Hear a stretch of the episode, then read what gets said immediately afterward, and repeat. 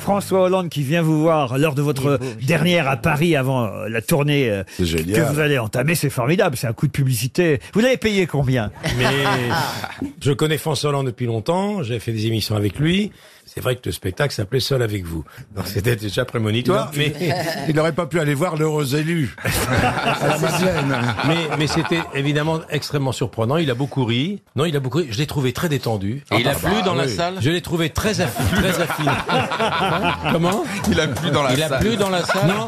C'est- on est resté au sec pendant deux heures. et et- et j'ai- non, je l'ai trouvé très détendu. Mais en tout cas, c'est quelqu'un qui tient ses promesses. Il m'a dit je viendrai. Il est venu. Et il est Bah, venu qui un tient jour, ses par- promesses au théâtre.